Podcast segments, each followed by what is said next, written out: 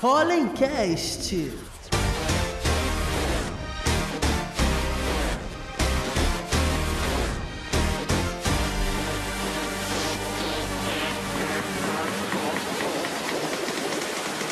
Fala galera, bem-vindos a mais um Pollencast, seu podcast semanal com muita inovação, empreendedorismo e diversas novidades. Hoje, olha os convidados incríveis que estão aqui comigo.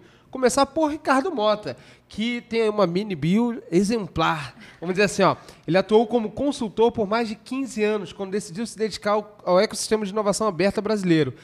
Nasceu em Belo Horizonte, Minas Gerais, hoje re- reconhecido como um dos seis mais ativos líderes de comunidade do Brasil pela Techstar All Star. Foi um dos fundadores da RJ, nossa comunidade startup aqui do estado do Rio de Janeiro. Diretor do Ford Institute do Rio de Janeiro. Fundou em 2017 a Startup Grid, aceleradora de startups em estágio inicial no Rio. Foi responsável pela aceleradora da startup, de startups da WeWork, que é o WeWork Labs. Hoje é gerente sênior de projetos de inovação aberta da TCS e também atua como um dos líderes de inovação aberta da Vale. Uau, foi aqui já metade do podcast. Ricardo, obrigado por ter. As nossas agendas, enfim, bateram. Obrigado por, por aceitar o convite. Dá um alô aí pra galera. Eu que agradeço, princi- principalmente pelo convite, né? Para mim foi foi muito foi uma surpresa e muito grato pela, pela oportunidade de estar aqui com vocês. É, acompanho o trabalho da Poli há muito tempo e, cara, orgulho estar aqui. Muito, muito, muito legal poder compartilhar um pouquinho da carreira, do que a gente tem feito aqui nesses últimos anos com vocês. Ah, sensacional. E também está aqui conosco, né, para brilhantar a presença feminina, a Giane Oliveira, que é empreendedora nata, mentora aqui do Pollen e CEO da Multimei pela segunda vez no Pollencast. Obrigado aí, Giane. Dá um alô pra galera. E aí, galera, tudo bem? Eu que agradeço por estar participando, né? Eu fico até constrangida depois dessa mini biografia, né? Mas o Ricardo, ele tem sido uma inspiração não só para mim, mas com certeza também para outros empreendedores. Ah, maravilha. Bom, a gente vai falar sobre ecossistemas de inovação. Vamos falar bastante aí das dificuldades que a gente tem, como é muito bonito falar de inovação, como é lindo. Hoje tá aquelas palavras incríveis que todo mundo gosta. Somos uma empresa inovadora, mas como isso é de fato difícil de ser feito, difícil de ser implementado e principalmente da dificuldade que é fazer isso de ser trabalhado em rede. Como você conectar as parceiras, que não adianta a sua empresa ser inovadora e ela ser uma ilha, distante de todas as outras empresas, não está conectada. E aí, a nível Rio, São Paulo, Brasil, mundo. Vamos começar. Como você enxerga hoje o cenário de inovação no Brasil? Bom, se a gente for falar de inovação tradicional, ah, o Brasil ele tem sim um- um- uma perspectiva. uma- se a gente olhar pela lente da inovação, a gente vai ver que o Brasil ele é produtivo em termos de inovação. Ah, grande parte das maiores empresas do Brasil hoje são produtoras de muita propriedade intelectual. Posso falar de cadeira, por exemplo, da Vale, que hoje tem mais de 740 propriedades intelectuais sobre, sobre, sobre- com patentes e softwares, etc., dentro de casa. Então a gente inova bastante. A questão é que isso fica cilado. E para ir, para além disso, a gente acabou ah, tendo que encontrar o grande desafio de inovar de forma diferente, né? Porque o ecossistema ele existe, ele precisa estar funcionando, pra, por exemplo, uma, uma grande empresa ou, ou alguém que tem um desafio para resolver, ele acaba precisando de alguém que já pensou naquilo, tem capacidade de ajudar a resolver. Geralmente com a academia, né? Você vai encontrar universidades, pesquisadores que vão te ajudar a resolver aquele desafio. Mas, para além disso, você tem outras oportunidades. Há alguns anos atrás, Henry Chesbrough cunhou o mais famoso eh, termo inovação aberta. Exato. E é daí que parte esse conceito, né? E é onde, onde esse ecossistema acaba se encontrando um pouco melhor. Ah, na inovação aberta é que você consegue ter uma perspectiva um pouco diferente. E aí sim o Brasil patina um pouco. Porque, infelizmente, a gente ainda tem uma cultura muito enraigada no comando e controle, na grande proteção. Então, você pega, por exemplo, os empreendedores no início da, da jornada deles, eles têm muito medo de contar da ideia deles, porque ai, vão roubar a minha ideia. Não, calma, não é assim. É um, é um PowerPoint. E o mais Um- é, exatamente, assim. exatamente. E o mais bacana disso é que a gente, ao usar o termo ecossistema, a gente está usando de uma maneira, até sem saber, de uma maneira muito interessante. se você olhar os, os ecossistemas, da, da, forma que eles são compostos, eles são compostos por vários, vários biomas. Né? Eu tenho uma, uma colega de trabalho, a Bianca, que trabalha com inovação e que é bióloga, e ela traz esse, esse paradigma para a gente. É, esses biomas, eles têm suas funções dentro desse ecossistema. Então, quando você olha o bioma é, academia, você tem diversos atores ali trafegando e suas, suas características, né? os alunos, os pesquisadores, os prêmios, os papers, cada um com a sua realidade. Né? Você pega o grupo startups, também tem as suas características, as fintechs, as insurtechs, as edtechs e daí por diante. E cada, cada um desses biomas tem também o seu papel nesse ecossistema. E para que esse papel aconteça, existe a necessidade de que muitos morram para se alimentar daquela matéria orgânica e crescer. Nossa. Forte, então, hein? é isso, né? Darwin. Se você for parar para pensar, existe uma lógica no porquê a gente trabalha isso. Mas é claro que quando a gente está falando de startups especificamente, existem também outros princípios, né? Você pode, é, é, a gente pode remontar aqui Brad Feld, né? No, no Startup Community, por exemplo, que é um, um livro que eu recomendo para todos vocês, que fala um pouco sobre a criação das, das comunidades, os cinco pilares das comunidades, enfim, de que maneira essas comunidades podem se organizar. Isso também é, é uma, uma outra lente que a gente pode trazer. Mas o Brasil realmente precisa melhorar um pouco mais nesse contexto de compartilhar, colaborar, para poder criar essa, esse cenário positivo da inovação no futuro. Não, e é incrível você falando, quando a gente traça esse paralelo entre um ecossistema vivo, né? O que de fato é nas startups, mas uhum. no nosso corpo, por exemplo, eles estão interconectados. Sim. Não adianta falar assim, ah, minha mão é mais importante que o meu pé. Não existe. É, porque se ele resolver trabalhar sozinho e independente, vai dar problema. Sim. E quando a gente fala do, do no dia a dia, as uhum. empresas não estarem ilhadas, Sim. saber que é uma cadeia, o que a gente chama de stakeholders. Olha, tem o teu fornecedor, mas tem o teu cliente, tudo está conectado. É, vem o ESG aí para fazer ainda uma conexão maior em cima disso. Uhum. Só que, por exemplo, hoje a gente está aqui, a gente estava conversando antes desse podcast, com um parceiro que basicamente nos interconectou, que está em Portugal. Exatamente. Exatamente. E, e, a gente é do ecossistema do Rio. Claro. Então eu vejo como uma importância constante da gente falar sobre um ecossistema é estar conectado, de fato. Uhum. Porque a gente está muito próximo e não tão conectados no dia a dia de maneira geral. Sim. E quando você fala assim, olha, a universidade, a empresa, o governo, que sim, também é importante sim, trazer a responsabilidade do governo, quando cada um decide operacionar sozinho, a universidade está produzindo paper não vai dar certo. Exato. Se a empresa está sozinha, não vai dar certo. Exato. Se o governo não escuta, a sociedade civil também não dá. É a interconexão de todos uhum. Em um objetivo único e aí transversal que faz de fato dar, dar certo. Exato. E aí, a gente vem de realidades distintas, mas eu gostaria também de ver nessa conexão, Giane, do ponto de vista de empreendedora, de comunidade, de toda a história que você traz, assim, essa, tudo que a gente está falando aqui de, de conexão, faz sentido na ponta? Como é que você enxerga isso? É, eu costumo dizer que, de fato, o Brasil, o brasileiro em si é muito inovador, né? Às vezes o que dificulta é a permanência nessa inovação. Porque, um exemplo, eu venho da periferia, né? Eu sou do Complexo da Maré. E eu entrei no mundo do empreendedorismo social sem saber o básico, sabe? Eu fui com a cara e com a coragem. E eu fiquei meio que perdida no início. Falei assim, caramba, e agora? Para onde eu vou? O que, que eu faço? Com quem eu falo? Então, acho que essa conexão é extremamente importante, porque foi a partir da conexão né, da Uniswan com a prefeitura, através do, do Favela Nova, que mudou a minha, minha perspectiva de vida e, e, da minha empresa. Então, através dessa conexão, né, eu consegui é, captar mais clientes. Conheci o, o Tiago, né, que é de Portugal. Então, assim, as mentorias dele têm sido extraordinárias. Então, acho que a gente tem que promover mais isso no Rio, sabe? Sim. A gente tem que tirar um pouco isso do, dos centros urbanos, que a gente vê muito isso nesses espaços, né, esses coworks. Mas a periferia em si não tem tanto. Então, acho que a gente, de fato, tem que fortalecer cada vez mais para a gente chegar na ponta, naquele empreendedor final.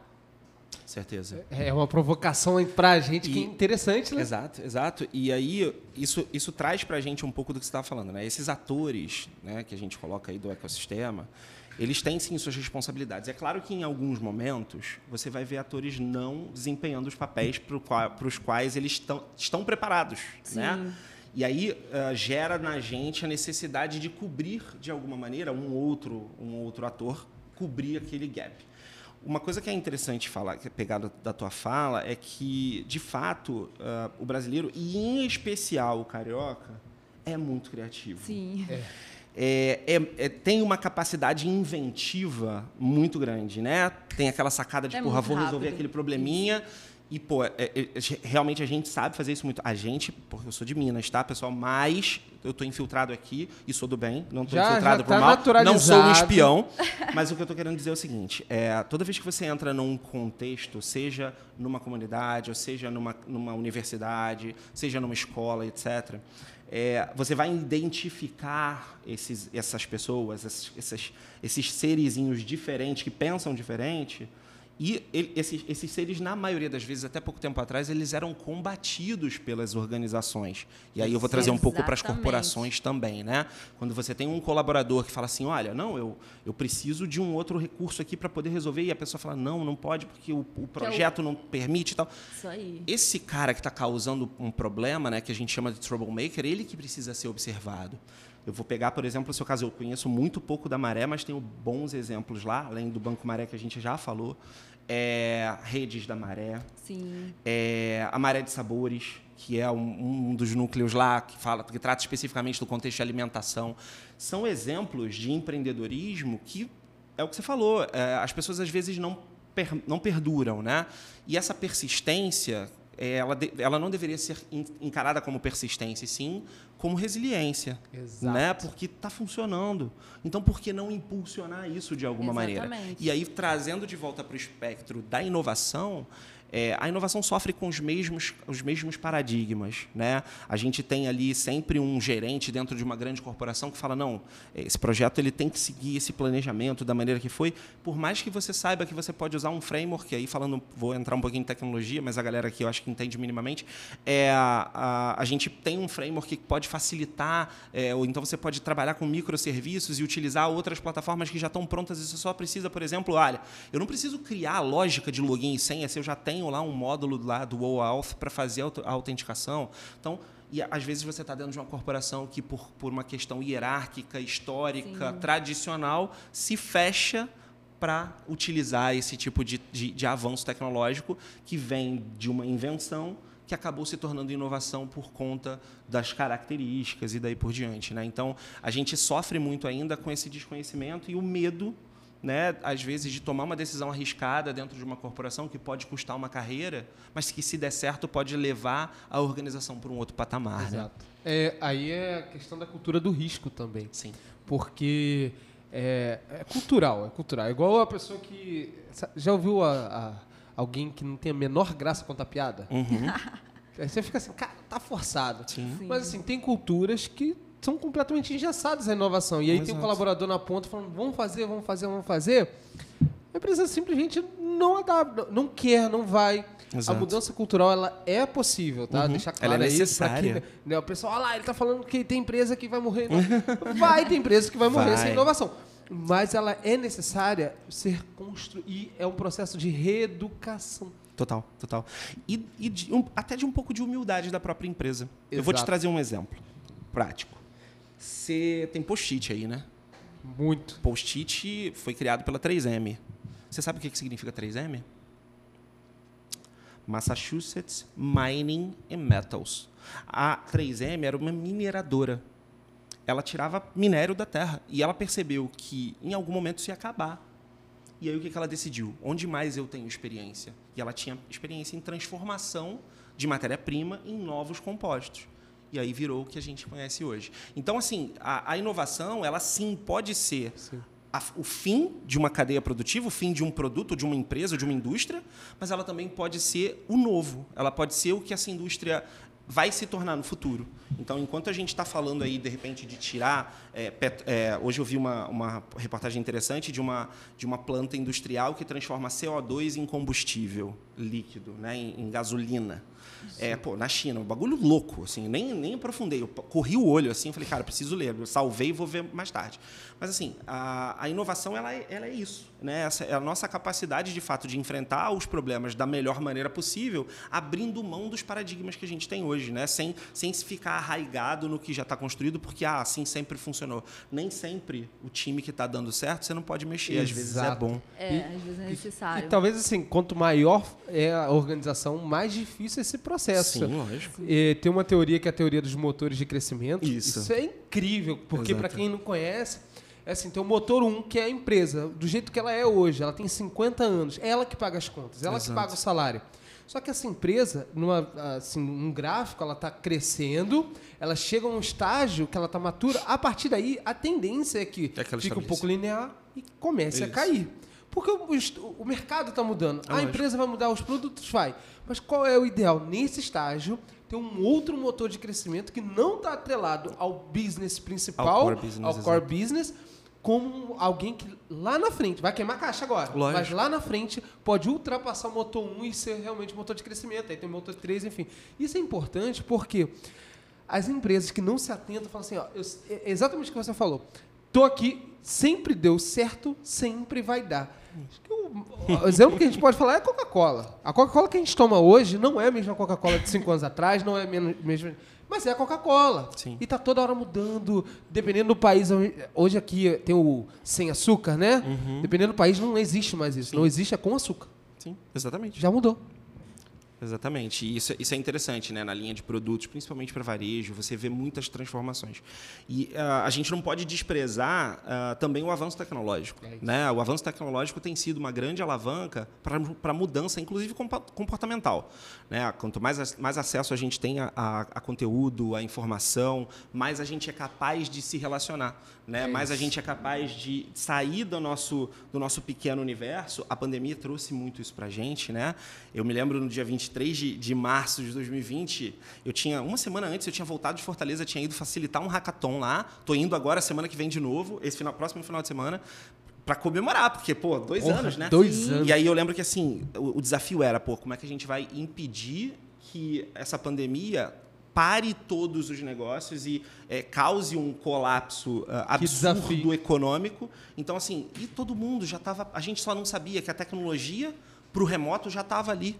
Quantas e quantas vezes eu briguei com gerentes meus nas consultorias que eu trabalhava, porque eu- ele falava, não, o funcionário tem que estar aqui às 8 da manhã, eu já ia bater na mesa. O funcionário tem que estar aqui às 8 da manhã.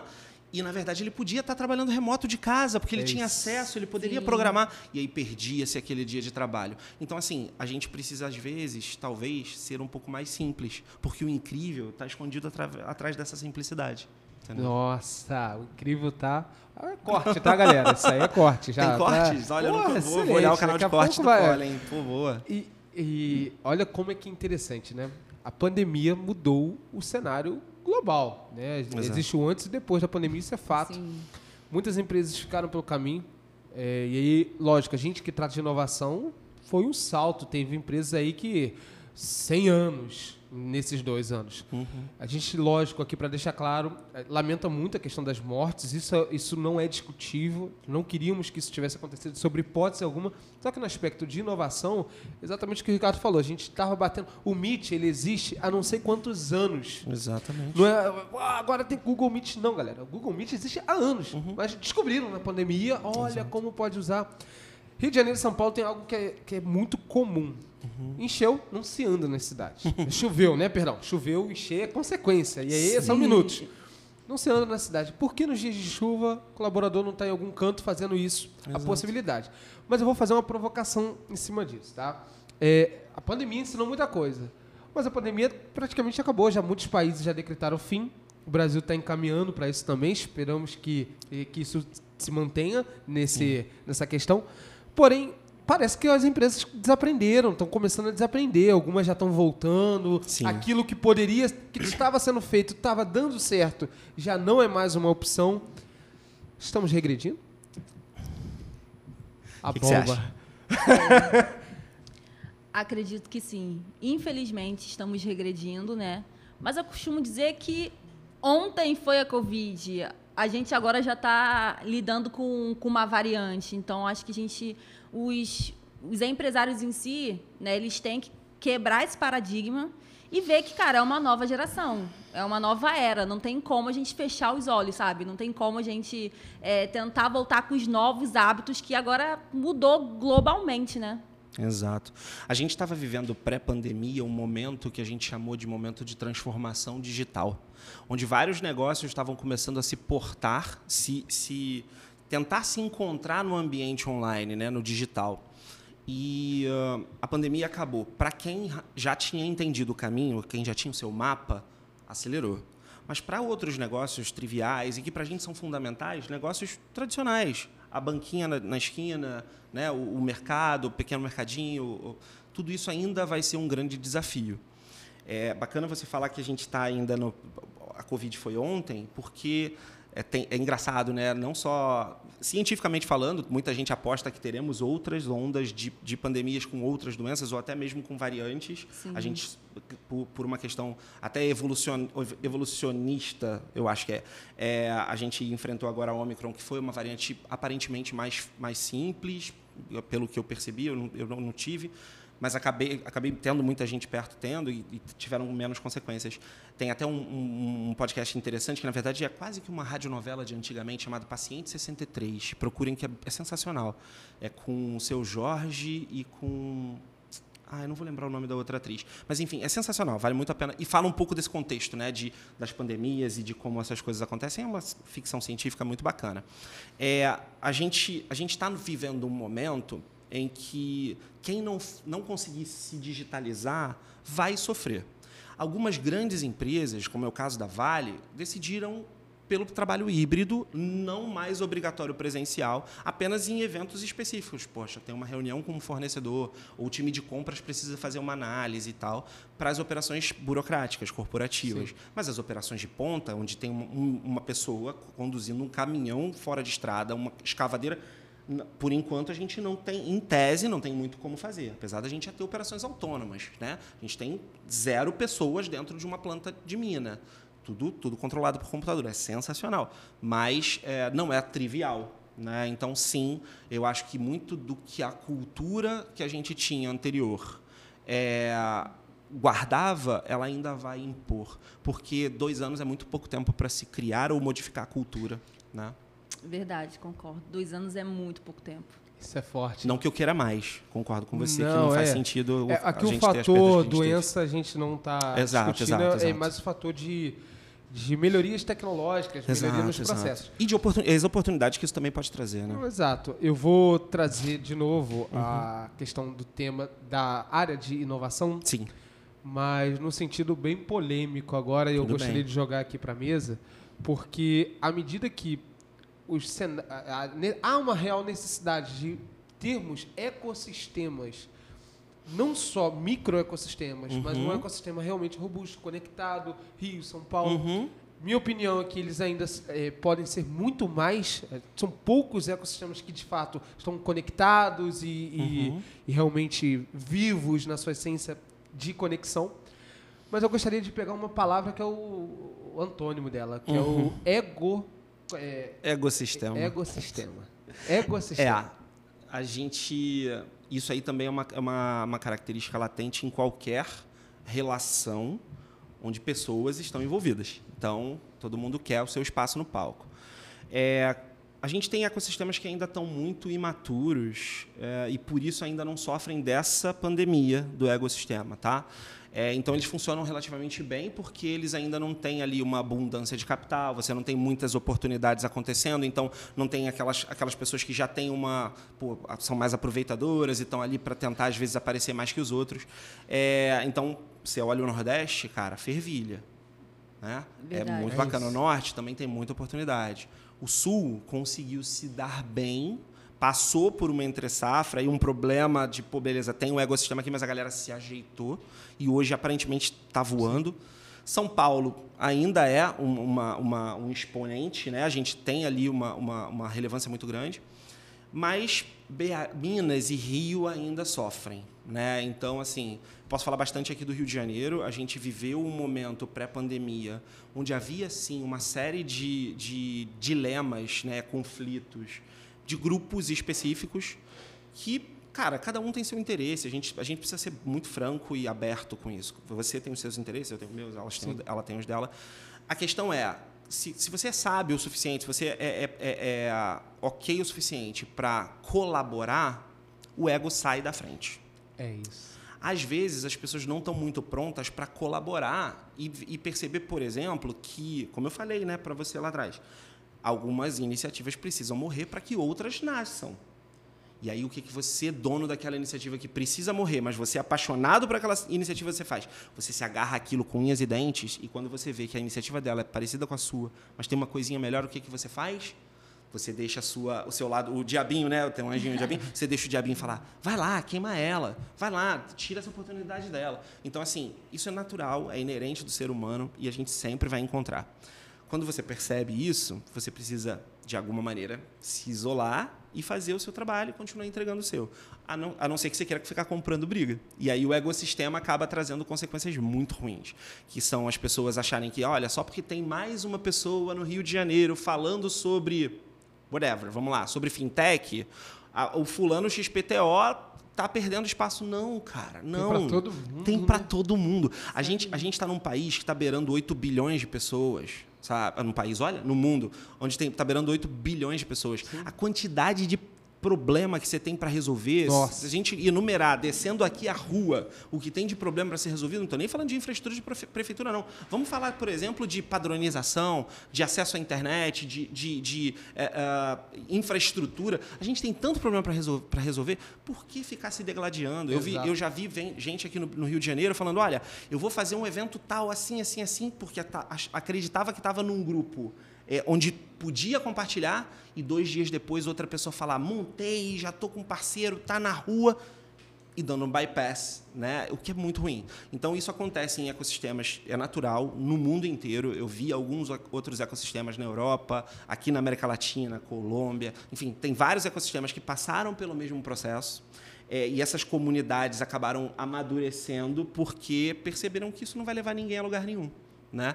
Aqui no Brasil a gente só sofre um pouquinho mais, principalmente no Rio de Janeiro, e aí tem uma, uma, uma analogia que eu faço também. Né? A gente foi capital do império. Aqui o beijamão sempre funcionou. E acho que culturalmente ainda funciona. Então, se você não está na patota A ou na patota B, se você não está na panela, lógico que você vai reclamar, né? E aí, infelizmente, a gente não aprendeu a abrir as panelas e misturar os ingredientes e fazer um banquete para todo mundo. Eu acho que agora está começando a mudar, Sim. né? Porque eu creio que tem males que vêm para o bem, né? Então, acho que o, a humanidade ela estava caminhando para um para um ritmo muito individualista. Eu, eu, eu em primeiro lugar. E aí chegou uma pandemia e fez o homem parar de tudo que estava fazendo e começar a repensar o seu propósito, a sua missão. Então, aquele ego que às vezes ele tinha, ele já começa a olhar para o outro com um olhar diferenciado. Então, acho que esse momento delicado que todos nós passamos foi um momento importante porque eu vejo que, que fez com que muitos empresários realmente é, saíssem do seu próprio umbigo, sabe, e olhassem para o próximo. Poxa, o que, que eu posso fazer para contribuir? Né? Então, eu tenho visto uma mudança, uma mudança, assim, bem lenta, né? porque realmente é questão de cultura, e cultura é um processo, não é um dia para o outro, mas eu, eu tenho visto essa, essa evolução, sabe?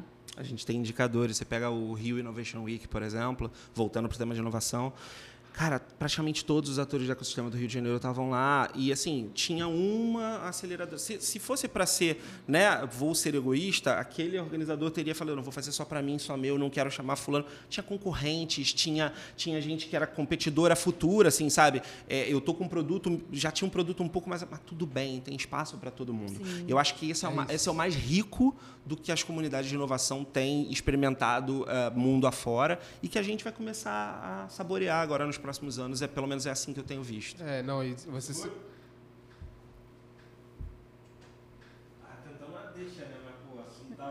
Foi mal. Ah, pra que vai papo, filho? Então vou até aproveitar e dar um erro de continuidade aqui. Vou botar água para mim. Você quer água? Ah, sim. Ah, é assim. Eu nem sei se esse copo aqui era para mim não, mas já estou usando. Como eu acho que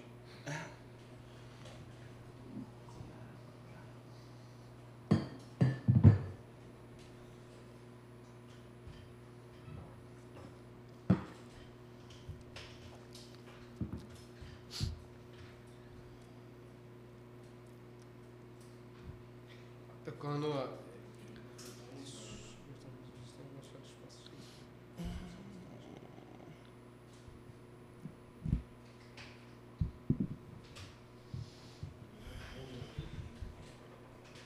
Bu. Deixa de já não comentei pra não perder ela. Senão a gente entra em outro papo. E ele precisa fazer o corte certinho.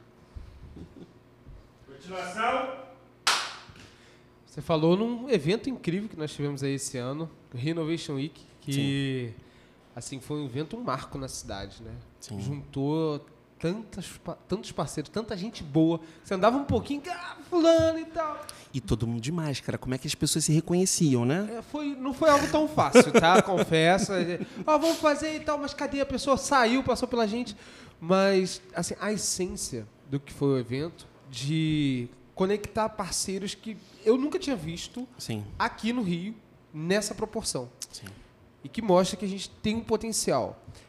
Do evento, eu vou trazer assim para uma coisa que você também falou, e a Jane com certeza sabe isso no dia a dia, melhor que a gente, inclusive, é aqui é todo dia, Rio de Janeiro, é todo dia porrada. É o tempo todo. Empreender aqui. Eu falo assim, ah, não, você tem um MVP, porque aí você tem que testar, ver, vai ter mudança. Rio de Janeiro é o tempo todo o tempo todo. O que é certo aqui? A gente não, não fala assim, ó, o governador vai entrar, vai ficar os quatro anos. Não sei. É, e assim, não, não só na esfera política, é em qualquer outra. E o que pra gente acaba se tornando, felizmente ou infelizmente, uma oportunidade, porque tudo que tá bagunçado tem como ser arrumado. Exato. E realmente, vai na rua, olha, ou dentro da sua própria casa. Pensa, ah, isso aqui, quais são as dores? Há oportunidades. E, e esse movimento é muito bacana, de conexão mesmo. Olha, a empresa A com a empresa B, as startups. Eu vi a galera lá que estava acabando de sair com uma ideia. Eu fui abordado, Ricardo, por du- dois, duas jovens, né? Um jovem e uma jovem, no meio da feira, do nada. A gente, eu tava tá, com crachá e tal. Então, eu quero te apresentar a minha startup, bababá, de NFT, bababá. Tá aqui, você consegue um pitch no meio de, de milhões de pessoas. eu, tá, peraí, é, vocês são de onde? Ah, somos da escola do ensino médio. Tá. E vocês estão fazendo o quê? Ah, uma startup de NFT. Tá mesmo? Beleza. Vocês têm onde ficar? Não tem. Tem agora. Tem um pollen, tem um coworking para vocês. Vocês Legal. podem vir, não tem custo, contanto que vocês implementem. Legal. Não sei quando vai ao ar, mas daqui a duas semanas eles estão em Harvard. Olha aí, Caramba, incrível. que incrível. Muito legal. Esse tipo de, de acontecimento, a galerinha da a- a- Essa galera assim, do nosso meio da inovação adora uma buzzword, né? Adora achar uma palavrinha mágica para ficar falando as coisas. É o que a gente chama de serendipidade. É isso. Você estava no momento certo, eles no momento certo, e por acaso vocês se encontraram e eles aproveitaram aquela oportunidade que estava dada ali pelo universo, né? Então, cara, isso é incrível. Isso é o tipo de coisa que acontece quando a gente cria o ambiente propício para isso. Por isso existem espaços de inovação, como o Cubo em São Paulo, como vários outros, o próprio Nova Bra também em São Paulo. A gente aqui no Rio ainda sofre com a ausência de um espaço, um hub de inovação é, vamos lá, vamos, vamos usar uma palavra de outro meio, mais agnóstico, né? que não seja de A ou de B, que só, né? para a gente não cair de novo no egocentrismo, é, a gente ainda sofre com a ausência desses espaços né? de conexão. Por mais que a gente tenha espaços como o de vocês aqui, um coworking onde as pessoas podem se conectar, a gente precisa amplificar isso. E, e esses polos, eles acabam sendo uma boa oportunidade para que a serendipidade aconteça. E aí a, a fome se encontre com a vontade de comer, a oportunidade encontre o melhor preparado, né? E é isso que a gente, que a gente ah, vive muito né, no, no ecossistema de inovação e essa essa palavrinha da moda, que é a serendipidade, acaba acontecendo muito. Eu, volta e meia, vou para hubs de inovação assim, país afora, mundo afora, e acabo encontrando uma pessoa que eu falei ah, três, cinco anos atrás, e, pô, e a sua solução? E mudei, pivotei, fiz outra coisa. E isso é muito legal, muito legal. E oportunidades como essa só acontecem porque pessoas estão abertas para colaborar. Você estava lá de braço e coração aberto para receber essa galera e dar para eles talvez ali aquele ninho, aquele local onde eles pudessem esquentar o coraçãozinho deles e se preparar para uma oportunidade como essa de Harvard. E, assim, principalmente a proatividade deles. É a a coisa assim, que eu mais destaco. O que me chamou a atenção foi a cara de pau. Empreendedor tem que ser assim, pô. Verdade. Não existe, né? Às vezes tem empreendedor que pergunta ah, qual é o momento certo. Gente, não existe momento certo. Sabe? É meter a cara e ir. O não a gente já tem, a gente tem que ir atrás do sim, né? Quanto não, né, Jane? Quantos Quanto não, quantas portas, né, são fechadas, mas tem que ter a resistência, tem que ter a ousadia, né? Então, por conta disso que eles conseguiram, assim também como eu, né? Sim. Porque eu estava lá no, no Favela Nova ouvindo o Thiago falar, sabe? E assim, vocês conhecem o Thiago, todo todos os empreendedores ficaram assustados. Assim, nossa, não, Um não vou falar com o Thiago. E eu falei assim, gente, eu já tenho não, eu vou atrás do sim, eu vou mandar mensagem para esse cara, eu vou pedir ele para ver como é que é a minha empresa, se faz sentido, porque eu, eu captei que ele era uma pessoa visionária, sabe? Ele entendia muito de inovação. Se ah, um não eu já tenho, o máximo que ele pode falar, ó, oh, Jane, eu não posso te ajudar. Então, assim, foi por conta da minha ousadia, né, que de fato eu consegui conquistar o meu espaço. Então tem que ser assim, né? E nós, cariocas, é, matamos um leão por dia. Ó, o Ricardo até ficou pensando assim. É verdade. Não, não. Eu queria que fosse só um leão por dia, mas é muito mais. Para a gente é sempre muito mais difícil, né? A gente, se a gente pegar, por exemplo, o, o caso lá do evento, no primeiro dia do evento estava um caos, né? E por mais que a organização estivesse em cima, cara, não tinha como, como lutar contra a chuva que deu dias antes e deixou a lama lá. Então o que a gente faz? A gente tenta resolver. Verdade. E assim a gente vai. Esse é o processo de melhoria contínua, né? É, o importante é não tirar o foco de Exato. que a gente pode entregar mais e cada vez mais aprendendo com o feedback das pessoas que estão consumindo nosso produto ou serviço. Isso serve para qualquer empreendedor, seja a, a dona da, da confecção que faz lá os vestidinhos dela para botar na feira no final de semana, seja para o empreendedor da startup que está indo para Harvard falar sobre NFT. É incrível. E você falou da, do- da experiência do primeiro dia, né? É, dificilmente no Rio de Janeiro vai ter tanto tempo de chuva como assim, né? Foi um teste. Ó, vamos botar bastante chuva ali, bastante lama, que vamos ver se vai dar certo. Vamos ver se eles desistem. Numa volta da pandemia, Exato. é um evento presencial, o primeiro evento presencial naquele porte. E, assim, foi o caos. O caos. Mas essa palavra, o empreendedor não pode ter medo, não. Muito pelo contrário, ele tem que ser apaixonado Que vai ser caos mesmo. E sabe qual é o legal? Que quem era de inovação e viu que tava um caos, entendia ali, ó, Uhum. amanhã vai estar melhor. Sim. Eles estão aprendendo assim. o que é, amanhã vai melhorar. Exatamente. E foi assim, né? A gente percebeu que, lógico, a chuva deu uma trégua, mas os serviços foram melhorando, as coisas foram melhorando, e tanto foi bom que todos os patrocinadores elogiaram e a gente vai ter uma nova edição em novembro. Exato. Né? Então, ah, o que reforça, inclusive, mais ainda o nosso papel como ah, atores do ecossistema de inovação carioca, do estado do Rio de Janeiro e brasileiro, Exatamente. de nos posicionarmos para apoiar esse tipo de eventos aqui no Rio de Janeiro. Né? A gente sabe o quanto a cidade já sofre, o quanto a gente já sofreu por diversos motivos. Eu não- acho que não precisa entrar nas searas Sim. política, de infraestrutura e tal, não, não vem ao caso, mas no dia a dia a gente sofre ainda, a gente ainda tem muito problema. Exato. Vamos pensar em como resolver, colaborar para resolver esses desafios todos. Né? É, e o Rio Innovation Week é uma oportunidade para isso, para discutir temas importantes, relevantes, atrair a atenção de quem de fato precisa olhar para essas coisas. A gente tinha ali entidades do governo, né, agências de inovação, a gente tinha agência de, agência de fomento, banco, seguradora, tinha de tudo. Tudo, tudo. E a tendência é que isso só se amplie. Né? Vamos, vamos olhar ah, cada vez mais o copo mais, mais para o lado do meio cheio do que para o meio vazio. E se a gente puder botar um pouquinho mais de água e encher melhor o copo? Entendi a referência, muito bom, excelente. É, você falando assim, e, e é bacana também, no sentido de não é só um evento, porque o empreendedor ele Não. aproveita a oportunidade, o cartão de visitas não morreu, ele existe ainda, e é um WhatsApp trocado, QR Code, É e a partir dali é o desdobramento daquele encontro. Uhum. Quantos negócios não saíram daquele encontro? E quem ganha? O município, o Estado. É mais emprego sendo gerado, é mais imposto sendo recolhido, porque vai movimentando a economia. São os ganhos principais, que são fáceis de medir- mais fáceis de medir, e tem Sim. vários outros indiretos. Né, das- dessas negociações, quantas pessoas se conheceram e agora tão, tão, foram contratadas por uma empresa que estava precisando, ou empresas que encontraram outras e se fundiram. Eu estou passando por isso nesse momento. A gente está adquirindo uma startup que a gente encontrou lá na, na Vale, num processo de M&A com uma nova startup que a gente vai lançar. Então, assim, são várias coisas que vão acontecendo que estão embaixo do radar, mas elas só acontecem se o evento acontecer, se as pessoas se encontrarem. Então, assim, desde o princípio, desde quando eu cheguei no ecossistema de inovação, é, esse tem sido o meu mindset. Eu preciso me conectar com as pessoas. Para quê? Não sei, mas eu preciso. Porque a oportunidade só vai chegar para mim se de fato eu estiver diante dela. Ela não vai vir bater na minha porta.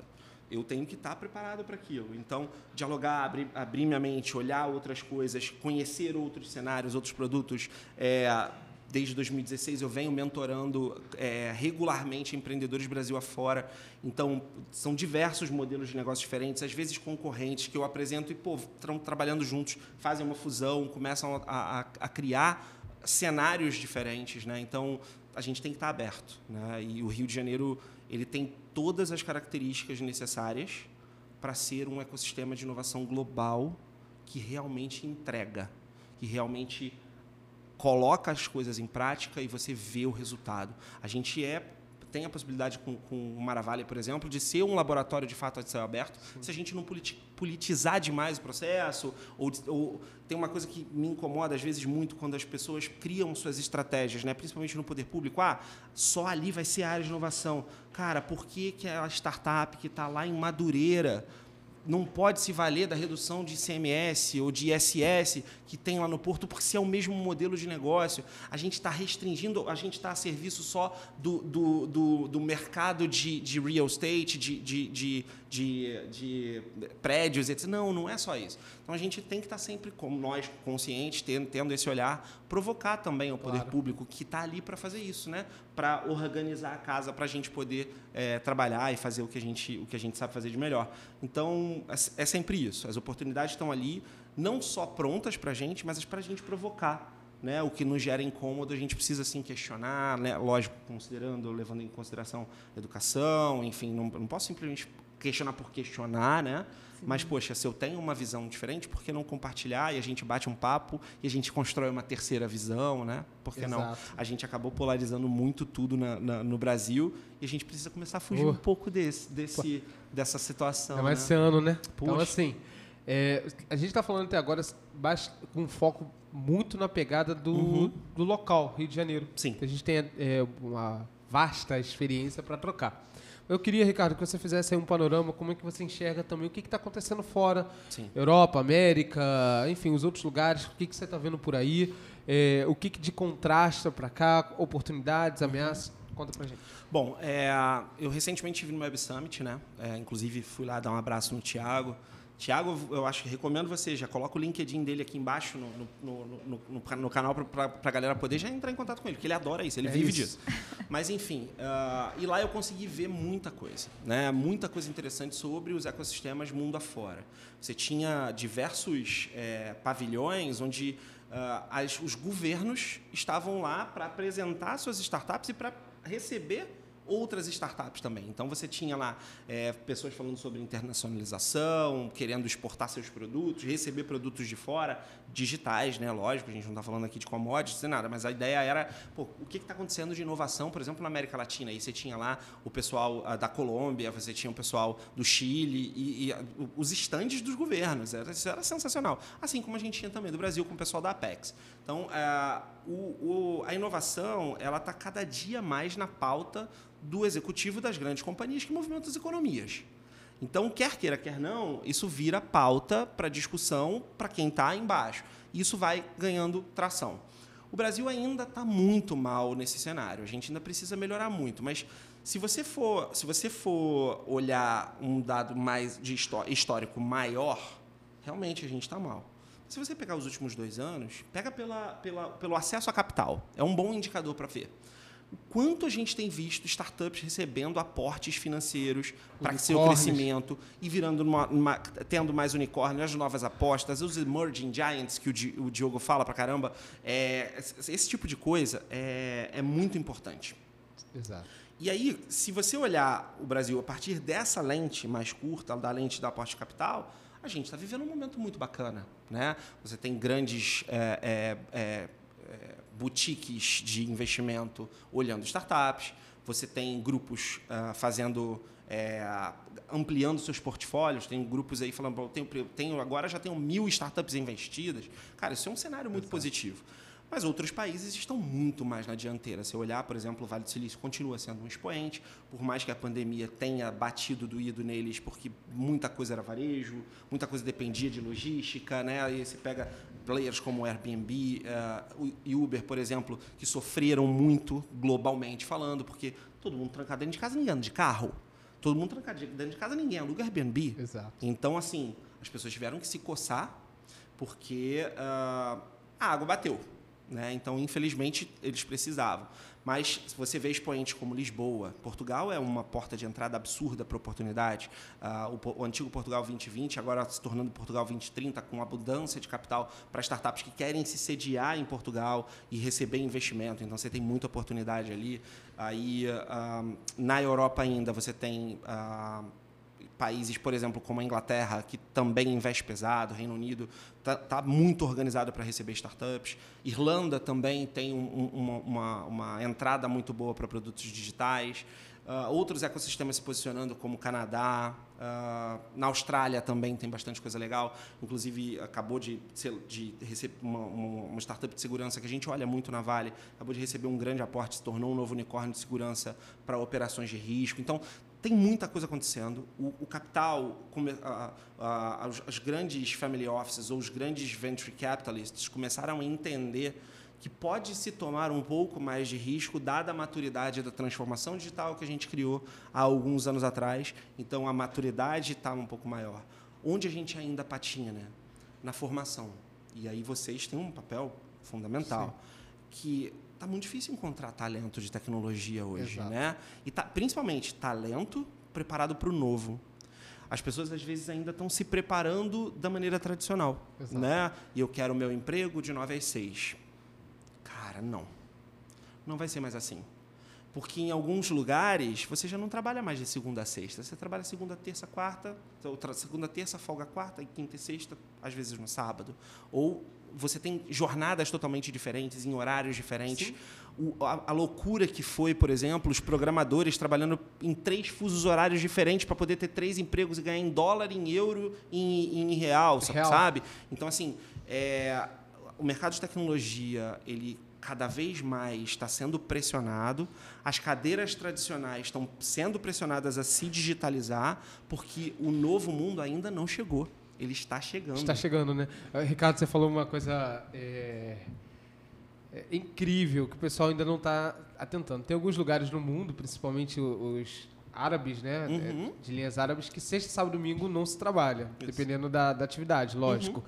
E aí tem um, um amigo nosso, que é de uma universidade lá, e a gente troca muito de, de questões de inovação, ele falou, olha, tá um caos aqui, hum, coisa boa. Fala aí, não, dessa vez não é não, porque o que está acontecendo? Agora tem uma nova lei, Aham. que era sexta, sábado, domingo, final de semana. Sim. Agora é quinta, sexta, sábado domingo. Olha aí. Final de semana.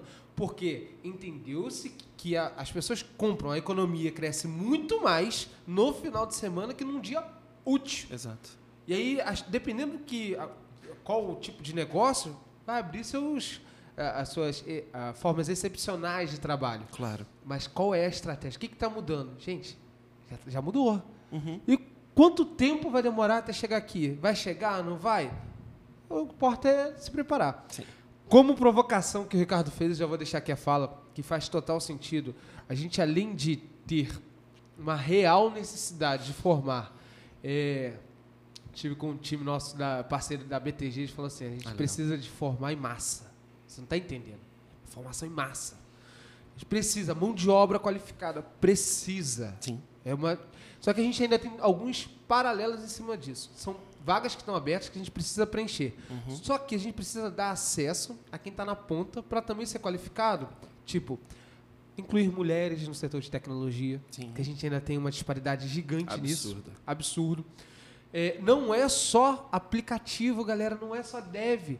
Tem toda a infraestrutura. E aí a gente lançou agora, na semana passada, junto com a AWS Restart, o programa voltado a cloud. Porque também não tem.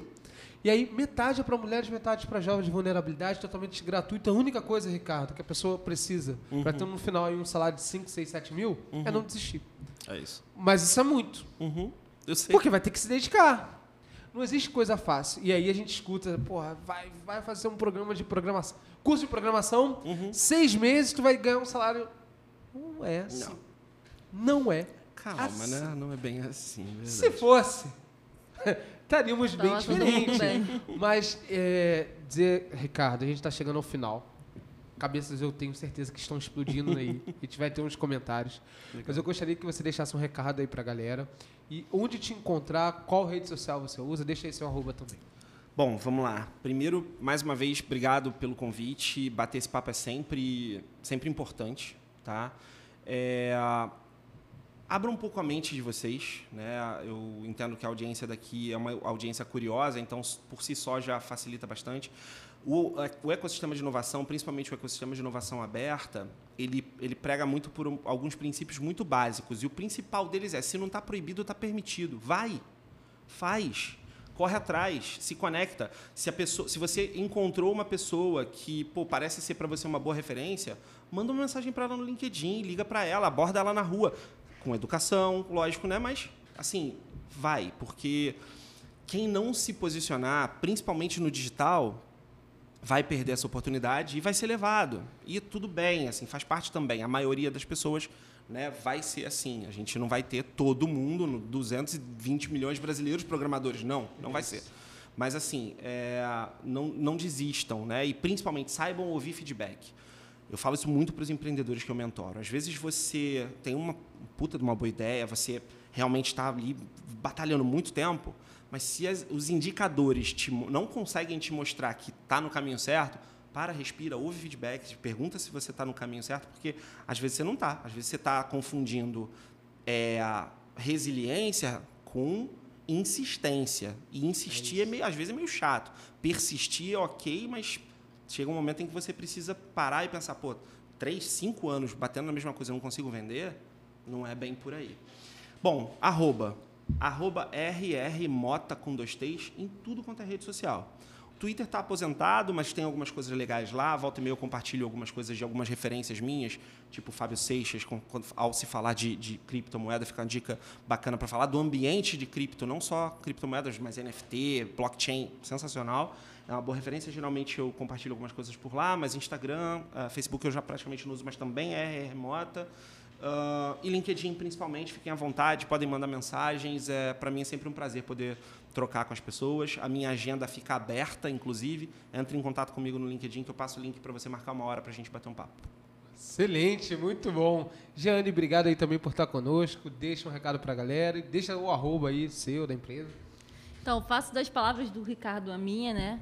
Acho que conexão é muito importante, ainda mais nesse momento né, caótico que estamos enfrentando, não só na questão da saúde, mas também econômica.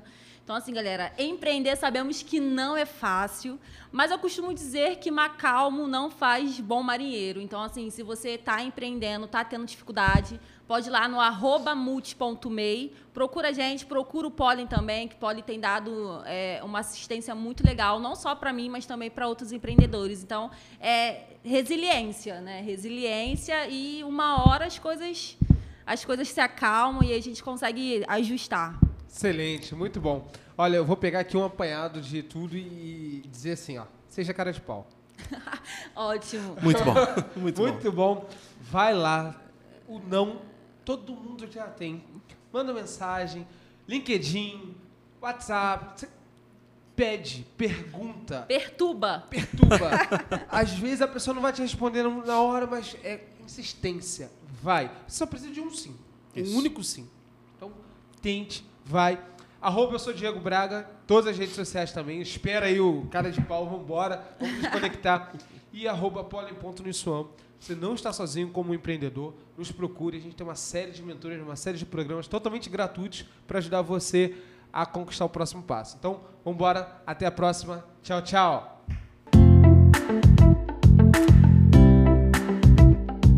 Você acabou de ouvir o Pollencast, podcast do Polo de Inovação da Uniswan. Não esqueça de deixar o seu comentário nas nossas redes sociais.